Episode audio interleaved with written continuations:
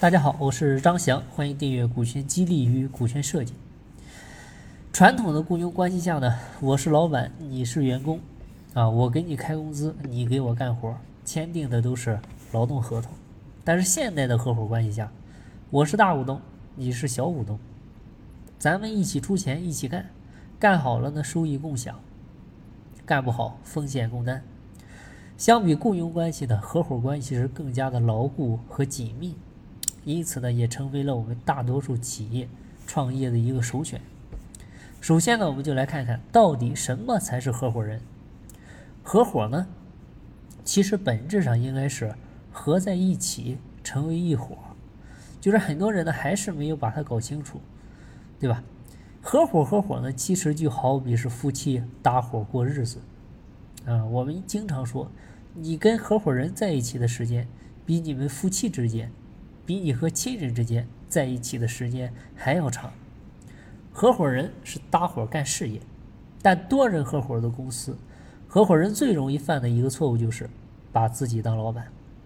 那你敢请问啊，合伙人就是老板啊，对吧？合伙人是老板吗？其实呢，我这里的老板呢，指的是说了算的人，官方的说法叫实际控制人。那公司该谁说了算呢？那你说，既然大家都出钱了，就应该让大家发言，不对自己负责，也得对自己的钱负责吧，对吧？像我们辅导的一家企业，前期调研、方案设计都非常的顺利，但是就是在股权激励实施大会开始前半个小时，这家公司的销售总监找到我们，他说：“这个股权激励方案啊，确实是很好，但是呢，并不完美。” 然后我们就问他：“你这话是什么意思？”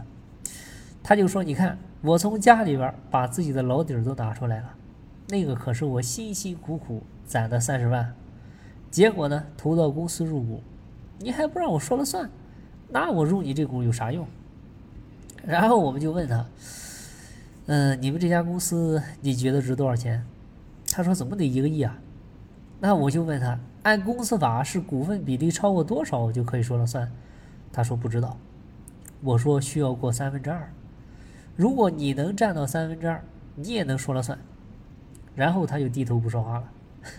是的，没错，合伙人的出钱投资当然可以发言提建议，但是百家争鸣的背后就是各怀鬼胎，不能统一认知的话，他就是春秋五霸、战国七雄，谁都说了算，那结果就是谁都说了不算。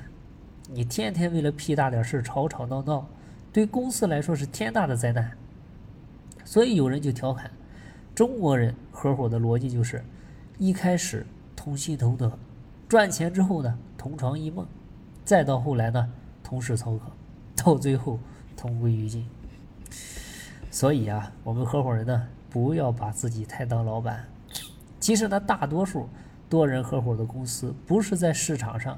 被竞争对手干掉的，而是在企业内部因为合伙人的矛盾，自己把自己干掉的。所以呢，我警告各位合伙人，千万不要把自己当老板。合伙人说白了，你就是更高级的打工仔。千万不要认为公司就是我的，我也应该说了算。一旦你有了非分之想，这个时候就好比打开了内心的恶魔，再也收不回去了。所以。不要觉得自己入了十个点、二十个点、三十个点的股份，就觉得自己也是这家公司的老板了。一定要摆正自己的心态。另外呢，合伙人之间一定要靠规则相处。我们说过，理想的合伙人模型一定是讨论的时候百家争鸣，讨论之后一锤定音，执行的时候呢雷厉风行。因为小公司最大的优势它就是快，而且多人合伙最容易出现的。就是合伙人内耗，所以啊，奉劝各位合伙人们，不要太把自己当回事儿。有事儿的时候呢，当然可以积极参与讨论，但是一定要让带头大哥说了算。只有这样的话，才能够发挥出合伙公司的优势。如果说一开始大家都陷入争吵、陷入争斗、陷入争权，那么这家企业也很难走得更长久。所以刚开始，一定是要有一个带头大哥，带头大哥说了算，然后带着一帮小弟一起往前冲。好了，今天的分享就到这儿，希望对你有收获。进步在西天，静在路上。我是张翔，下期再见，拜拜。